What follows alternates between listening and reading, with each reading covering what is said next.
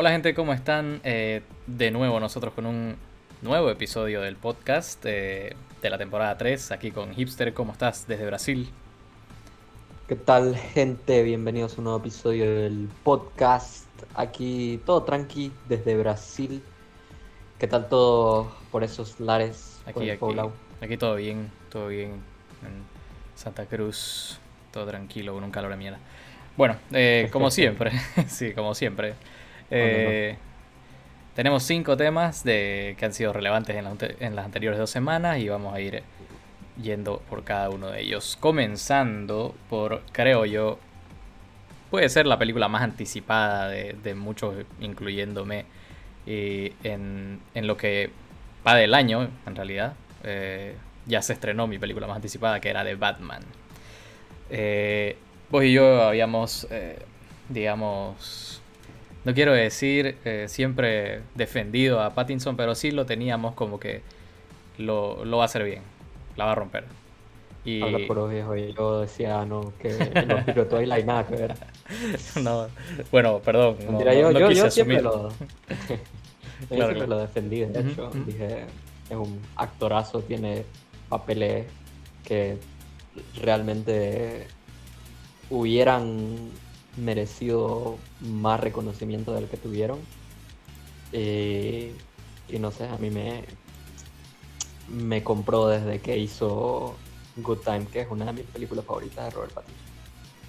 Sí, la verdad que sí, eh, Robert Pattinson mm, no nos sorprendió eh, con su capacidad actoral, sí nos sorprendió tal vez con la fisicalidad que le imprimió al personaje, a mí sí me, llevó a sorprender eso. Eh, Tienes razón, lo defendimos bueno, vos por tu lado, yo por mi lado lo defendíamos siempre diciendo, esperen a que llegue la película, seguramente lo va a hacer bien, es muy buen actor y la verdad es un gusto decir que no nos equivocamos porque eh, la rompió, la rompió totalmente. Bueno, eh, ¿qué, ¿qué impresiones tenés de la película? Primero, hablando sin spoilers.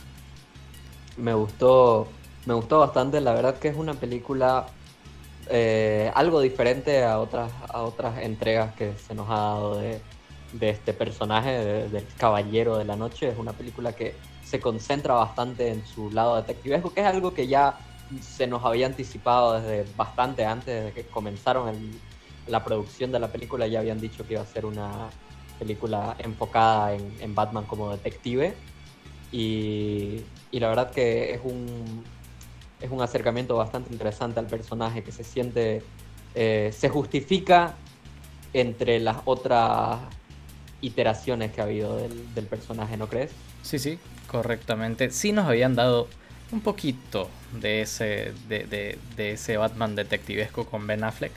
Eh, tampoco fue la, o sea, no fue al nivel de Robert Pattinson, digamos que realmente aquí lo hemos comparado o sea, podemos compararla fácilmente con películas de los 90 de este tipo o de los 2000, de los, como por, ejemplo Zodiac eh, o Seven, las dos de David Fincher. Eh, son, o sea, tenés ese ambiente, tenés ese, ese, eh, ese feeling de la película, digamos. Es, fácilmente te recuerda. Yo la, la, estaba viendo y decía, te estoy viendo una modernización de Seven, digamos, porque era la primera película que se me vino a la cabeza fue yo dije así, como se siente, se siente bien fincheresca la Sí, totalmente. totalmente. Y como te digo, eh, el lado detectivesco era algo que sí faltaba mucho. Como te digo, sí nos mostraron un poquito con Ben Affleck. Pero así nunca lo habíamos visto. Y eh, eso pudo haber provocado tal vez un poco de las reacciones mixtas de esta película ni tan mixtas porque tiene una tiene un 85% a, día de hoy creo claro, en, su mayoría es positivo, sí pero si si buscas entre lo negativo mucha gente te dice eso como que muy larga muy aburrida no suficiente acción que es lo que uno espera de una película de Batman no porque es lo que hemos visto tradicionalmente. Pero eh, en esta película nos dan ese lado que muchos pedíamos además de, de acción muy bien hecha eh, como te decía, la fisicalidad que le, que, le, que le, da a Pattinson a este Batman. O sea, los primeros 15, 20 minutos de esta película es, pero a mí, yo, yo, yo quedé así en el asiento mirando la pantalla porque es la forma en que lo presentan, o sea, de que te va contando que solo va dos años como Batman, que, que te dice que siente que no está eh, haciendo ninguna diferencia en Gotham en relación al crimen y, y cómo cuando ya lo, lo, ves, digamos, saliendo desde las sombras, súper amenazante, porque o sea, es un Batman enojado, es un Batman frustrado, está, el cama está emputado y, quiere agarrarse a lapos con lo que se le cruce. Entonces... la, verdad que, la verdad que la introducción, las primeras dos escenas hacen un muy buen trabajo introduciendo tanto al, al villano de la película como, como al, al, héroe, el personaje principal. O sea, la primera escena donde lo muestran así a, al Riddler, al acertijo escondido en la casa de ese tipo y después lo muestran así hacerlo pelota realmente brutal, realmente te da una buena idea de qué, qué tipo de, villano va a ser. Y igual ya después cuando pasa la introducción de Batman con la narración de la escena, cuando dice, cuando muestran todo eso, dice los, eh, los criminales creen que me oculto entre las sombras, pero yo soy la sombra, bro, y, muestran, ¿no? Todos los, los, criminales ven la señal de Batman y ven así, solo, solo la esquina oscura y ya, o sea, ahí ya te da la, la, la sensación, ¿no? Eh, o sea... No, que un muy buen trabajo de introducción. Se nota que, que, que, que, se recagan de miedo cuando ven la batiseñal, digamos, ¿no? O sea, miran arriba y es así como comienzan a mirar para dónde pelar, digamos, porque saben que está, que, que, que está por ahí, digamos, ¿no? Eh, o sea, te dan un suspenso bastante bueno hasta que finalmente aparece el personaje y ya la, la primera, su primer enfrentamiento con criminales es brutal. lo que nos muestran en el tráiler, ¿no? El, tema de quién, quién se supone que sos, digamos, y él le dice, soy la venganza, y comienza a reventarlos a todos. No, está muy bueno. La verdad que de las mejores introducciones de un Batman que hemos visto, la verdad. Eh, bueno, ya eh, solo para volver a tocar qué diferente que es pasar de esto a lo que vimos en, pantalla, ¿no? A lo que está aquí, digamos, ¿no? O sea, realmente uno no se esperaría que la carrera de, una persona que comenzó con esto termine en, un Batman. Y era obviamente lo que más se le discutía a, Robert Pattinson, ¿no? O sea, eh, cómo pues el chico de Twilight, de qué se va a poner a brillar, digamos, ¿no? Eran los, los, los típicos. Leí por ahí que Leí por ahí que Edward es el peor vampiro de todos porque tardó 14 años en convertirse en murciélago. Eh, sí, creo que había visto también ese meme. Pero como te digo, o sea, que eh, mucho tuvo que cambiar ¿no? en la carrera de, Robert Pattinson porque comenzó siendo este ídolo adolescente, digamos, en una franquicia eh, bastante mala, digamos. que, si bien hizo mucho dinero y todo lo que querrás, obviamente por el tema de los young adults y, y aprovechando, ¿no? Algo, eso. algo interesante que dijo Robert Pattinson en las entrevistas es que... Ya pasó de modo ya Twilight. Igual. no, aparte, aparte de eso, dijo que cuando, cuando lo castearon como Batman, recibió de hecho menos rechazo que cuando lo castearon como, como Edward. Edward. o sea, las fans de Twilight. las, fans de Twilight que habían leído el libro no, no lo imaginaban así como, como Robert Pattinson. Así que supuestamente tuvo mucho rechazo cuando, cuando lo anunciaron recién. Y eso que era bastante desconocido en ese entonces, así que lo juzgaban por eh, dos, dos imágenes que encontraban en internet. Brother, ¿ubicás que las fans de Twilight son más tóxicas que los fans de Batman? En ese sentido. ¿Quién lo diría? No? Wow, fandom tóxico donde no te lo esperabas.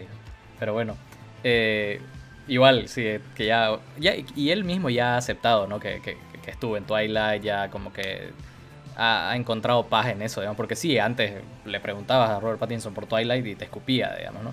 Ahora ya hay, ya hay las, entrevistas donde le dice a Zoe Kravitz, porque Zoe Kravitz dice que solo ha visto la primera, y él le dice como que, ah, por favor, le dice, las viste todas, ya, ya está, pasó, pasó de moda ya Twilight. Ser hater es tan 2010. así es, así Y es así como que ya, bueno.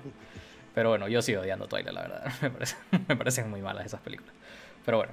Son buenas, son buenas películas para reírse. O sea, si las ves con el sentido de que me voy a cagar de risa de qué tan, tan ridículo es en ciertos momentos. No, yo. he llegado a disfrutar. Pero bueno.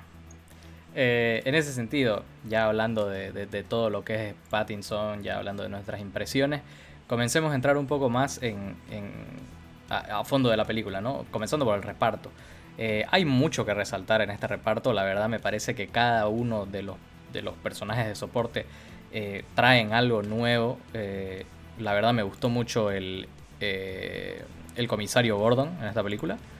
Jeffrey Wright, probablemente lo reconozcan por su voz, sobre todo por si vieron What If, era el Watcher. ah, él era, no sabía. Ah, sí, él, es, él es el Watcher. Yo lo reconozco por Westworld, que igual. Claro, es un papel. Papelazo sí, sí, sí, sí, es muy bueno. pero bueno, aquí, como el comisionado Gordon, la verdad la rompe, me gusta mucho en este papel de un comisionado más eh, ya de mucho más aliado de Batman, digamos, ¿no? Porque otros, comisionados Batman que hemos visto, por ejemplo, eh, eh, Gary Oldman, J.K. Simmons en, bueno, en el DCU, pero que, que, siempre en algunos puntos tuvieron su distancia con Batman. Aquí lo vemos desde el principio ser un aliado dentro del, del Departamento de Policía de Gotham. Claro, totalmente. O sea, llega a irse contra la policía. Contra la misma policía, es verdad. Claro, contra la misma policía para defenderlo a, Batman. O sea, la verdad que un, una versión bastante interesante del personaje y bastante, bastante bien, bien actuada de parte de Jeffrey Wright. Sí, la verdad, y como decís, realmente es. Eh, incluso vemos en Gary Oldman, por ejemplo, en su versión de, de, de Gordon en, creo que en la primera o al principio de la segunda es como que él como que se resiente un poco todavía y no quiere admitir que hay traidores dentro de la policía, que hay corruptos, digamos, dentro de su equipo. Eh, cuando Harvey Dent creo que le dice como que tu, tu, equipo está lleno de, corruptos, como que hay ahí un ida y vuelta, digamos, que así que esta es una, una eh, interpretación bastante nueva y la verdad bastante refrescante a un personaje que siempre está eh, atado a Batman, ¿no? Eh, soy Kravitz, la verdad, muy, muy, muy buen, muy buena eh, Gatúbela.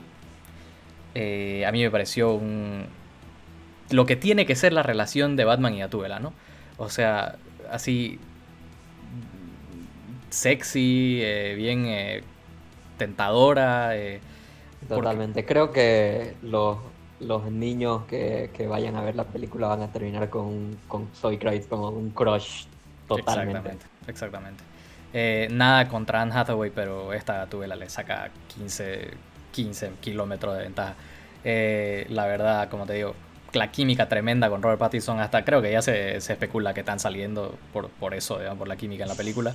Este, y la verdad que da para pensarlo. Robert Pattinson está en una relación. Sí, se, especuló así como que, ah, viejo, son pareja, digamos, y el Canva en, una relación, como decía, entonces, pero sí. ¿Cómo, eh, ¿Cómo, estará su novia con todo Sí, te juro, debe estar así como que, como, me acuerdo de una situación similar con Bradley Cooper y Lady Gaga, que, que Bradley Cooper estaba casado con la supermodelo esta rusa y, eh, se notaba en todas las premiaciones así la otra así mm", con una cara de hija de puta. Pero bueno. Eh, pasando a otro de los eh, puntos bastante altos, irreconocible sobre todo, el pingüino, que si no se dieron cuenta es Colin Farrell. O sea. Yo, yo sabiendo que era Colin Farrell. No, no lo ves. Seguía sin poder identificarlo. O sea, realmente se pierde totalmente. El equipo de maquillaje hizo un trabajo impresionante. Y no solo el equipo de maquillaje, o sea, él mismo con su acento. Claro, su caracterización igual, pero. El acento, vos lo decís, este tipo es un italoamericano, digamos que no se siente, porque el tipo eh, comienza así, ¿no? O sea, el, acentito ese, no tan a los Jared Leto, obviamente. tampoco, tampoco está No, no, no a los Jared Leto en House of Gucci, pero, pero sí eh, con un acento fuerte italoamericano y eh, con, con, la actitud, ¿no? O sea, ya, ya mismo, con, como decís, los prostéticos faciales hicieron muy buen trabajo. y, y, realmente irreconocible Colin Farrell. dato curioso, va a haber una serie de HBO Max basada en este personaje que es muy probable que la hagan para mayores de 18. Así que. Sí, ¿no? Están haciendo, se van a escuchar, están haciendo dos series eh, mm, en de la.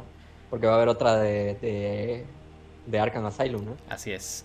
Iba a haber una del Departamento de Policía de Gotham, que, que supuestamente iba a ser basado en un personaje original, que era un policía corrupto y inspirado por Batman, como que quiere dar la vuelta y, y más o menos por ahí va la cosa. Pero la, la reemplazaron por la serie Arkham Asylum que decís. Eh, y bueno, creo que llegamos a... Bueno, antes me gustaría, la verdad, hablar un poquito de, John Turturro como, como Carmine Falcón, porque estamos hablando de un actor que es más reconocido por su rol en The Big Lebowski como el, el, eh, jugador de bolos eh, latino Jesús, que, que, la verdad no puedo pensar en nada más alejado que de Carmen Falcón que eso. Y como el militar en las películas de Transformers, que, que básicamente igual es un person es como el, el fondo de la broma, digamos, de, de, de, casi todo lo que pasa en Transformers. Y, y aquí, la verdad, es totalmente diferente. Un personaje serio, hasta amenazante por momentos, eh, intimidante. Eh, la verdad me pareció algo bastante bueno para, para John Turturro y, me sorprendió mucho, la verdad. No, sí, totalmente. O sea, la verdad que todo, todo esto de la, la mafia, la corrupción, el, el mundo criminal de, de, Gotham se está hecho súper bien, está súper bien desarrollado dentro de la película. Eh, Gotham en sí como siendo un personaje más de la película, se, siente una de las mejores interpretaciones que ha habido hasta ahora de esta ciudad. O sea, realmente no querría pisar esa ciudad. De verdad que te hace pensar así, ¿quién mierda viviría ahí? O sea, todo el rato pasa algo, todo el rato están robándole a alguien, están golpeando a alguien, o sea, ¿quién quiere vivir ahí? O sea, no, pero sí, como decís, muy, muy bien eh, representada la ciudad como un personaje más y, una adaptación de Gotham que no habíamos visto antes. La verdad me recordó muchísimo a los juegos. De, incluso, incluso Batman, que se supone que es el, justiciero de la película, eh, incluso él inspira miedo, digamos, porque básicamente es, su arco, ¿no? Darse cuenta de que eh, su, su, approach a todo, todo el asunto de, de, Batman estaba mal, estaba como cegado por la venganza. Claro, eso es al final de la película cuando ya él ya se, se da cuenta, ¿no? De, obviamente vamos a hablar de spoilers. Este, cuando él se da cuenta de, después de haber salvado a la gente en el, en el, en el domo, eh, de la inundación y todo el plan de, del acertijo, él se da cuenta de, como decís, estaba yendo con el enfoque totalmente equivocado. Él tenía que ser eh, más o menos como lo que sí comienza hacer el Batman de Christian Bale, digamos, que él como él quiere ser una luz de esperanza, un faro de esperanza para Ciudad Gótica, para Ciudad Gótica fuera de tanto, eh, de tanto mal y crimen, ¿no? Eh, y este Batman recién se da cuenta de eso al final de la película, que es básicamente el arco que le dieron a este, a este personaje en su segundo año de ser Batman, ¿no? O sea, no, es un Batman inexperto, es un Batman que se saca la mierda en una escena que está huyendo de la policía. Y vos ni, ni en pedo verías eso en un Batman de, de, de Bale, por ejemplo, digamos, ¿no? Eh, un Batman que ya está en control de todo, es un Batman que, que, se sabe manejar ya sobre con, con, todos los, los eh, gadgets, con todos los accesorios que tiene. Y este se tiró de la estación de policía, se sacó la mierda con un bus, o sea, eh, claro, está aprendiendo todavía. Claro, y sobre, sobre esa línea también es un Batman que no ha perfeccionado su, su persona de, Bruce Wayne, ¿no? O sea, se nota de que, de que en esta película, más que en, cualquier otra, creo que se nota lo que siempre dice Batman, de que Batman es la verdadera persona y en realidad la, el, alter ego es Bruce Wayne. Así es, es verdad, eh, Bruce Wayne... Mm, que mira, como al principio cuando veías los trailers decías, mm, no me gusta tanto su Bruce Wayne, eh, pero lo entendés una vez ves la película.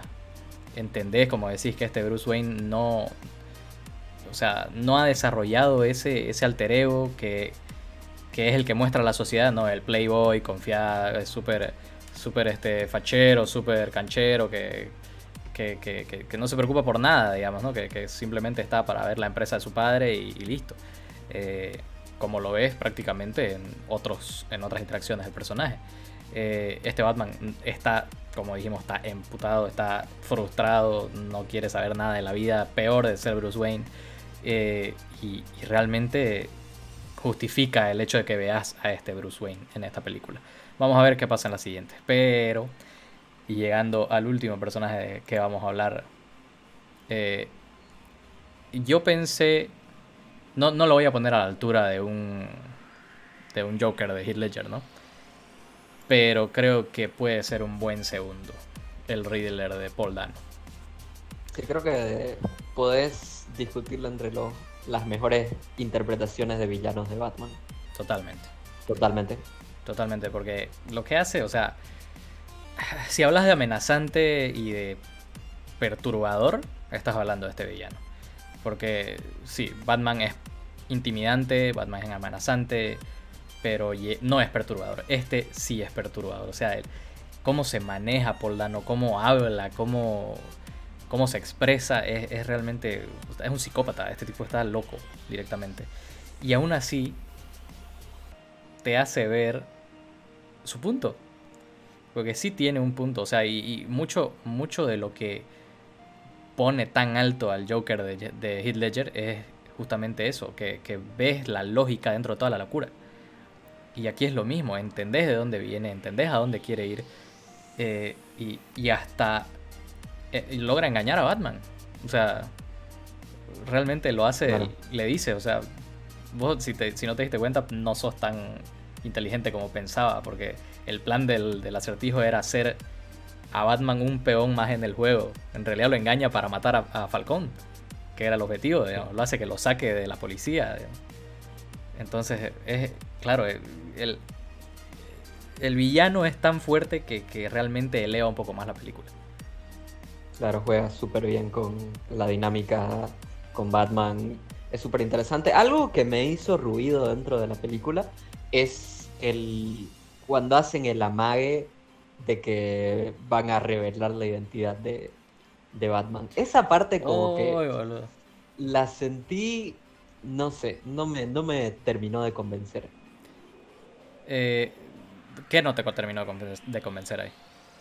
Es como que nunca, nunca se ha hecho eso de revelar la identidad de, Batman, en, especial para una primera película. Eh, es algo que no creo que harían, así que lo sentí como que eh, redundante porque sabía que lo iba, o sea que no iba a pasar, así que no le vi mucho el punto a eso. Sí, la verdad que hay algunos, hay algunos portales que piensan que en realidad sí reveló la identidad, que el Riddler sí sabe la identidad de, Batman. Y, justamente el, objetivo era matar a Bruce Wayne, digamos, ¿no? Eh, obviamente hay, hay, varias formas de interpretarlo. Yo también pienso como vos que realmente no, no lo interpreta, sino que era parte de su plan y que él, eh, su objetivo es matar a un Bruce Wayne sin saber que está hablando con Bruce Wayne. Eh, el resentimiento que le tiene a Bruce Wayne es el hecho de que mientras él era un huérfano que la sufrió toda su vida en el orfanato que supuestamente tenía que financiar el padre de Bruce Wayne, Bruce Wayne era el mismo huérfano, pero tenía todos los privilegios y miraba desde, desde arriba a todos los que la estaban sufriendo sin hacer nada. Eh, entonces, claro, el, claro y, era, y era el huérfano el que le decían así como, ay, no, pobre, el, huérfano de, los, Wayne, mientras nadie le importaba a los huérfanos del orfanato. Exacto, entonces por ahí viene el resentimiento con Bruce Wayne y está, está muy bien hecho. La verdad que Matt Reeves se, se, se, se pasó con, con, con esta adaptación, la verdad era un director que sí podías darle confianza porque su trilogía, bueno, no sé si él es el director de las tres, pero sus participaciones en la saga del planeta de los simios son muy buenas. La verdad es una bastante subvalorada, creo, esa trilogía. Eh, creo que es mucho mejor de lo que la gente le da crédito. Eh, y, sí, la verdad, Cloverfield, también, es, el director de, la primera de Cloverfield, o de, la, desde la primera, ¿no? Es de la primera, la sí, primera. Sí, e igual eh, la segunda, Ten Cloverfield Lane, es, buena también. Eh, pero no, la, primera es la mejor de, la trilogía de la que Netflix no, ni se habla. Eh, pero sí, o sea, la verdad, muy bien Matt El score, Michael Giacchino se pasó con, con, la banda sonora de esta película. Es tremenda. todo el, toda la pinche película está esas tres notitas que, van de abajo para arriba, que son el, motivo de todo el tema, es realmente le da un tono muy épico a la película, muy bien hecho y solo ya para creo ir cerrando el tema, la verdad, el batimóvil, viejo. La escena de la persecución del batimóvil es... La verdad que a mí me, me voló la cabeza.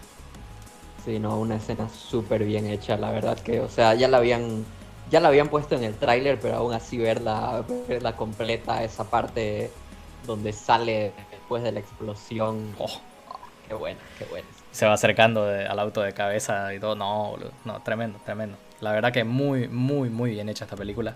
Eh, lo único que no me cerró y la verdad eh, quiero ver cómo le hacen es la charla que tiene Riddler con el supuesto Joker al final. Eh, no me convenció mucho esa, esa, interacción entre los dos. Sobre todo porque no me gustó la voz del Joker, no me gustó la risa del Joker. Eh, venimos de, bueno, del ah, ah, ah, de Joker, de, de Jared Leto. Eh, ¿Preferís el de Jared Leto entonces?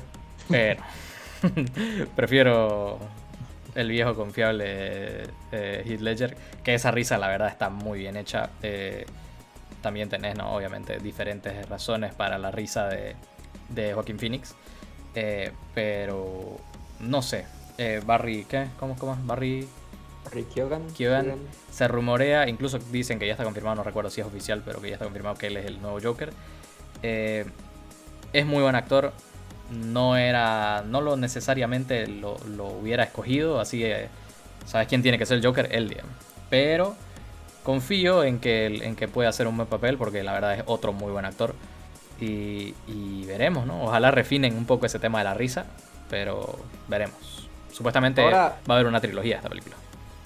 Sí, ahora no sé si me gustaría que sea otra vez el, el Joker, el villano de la segunda película.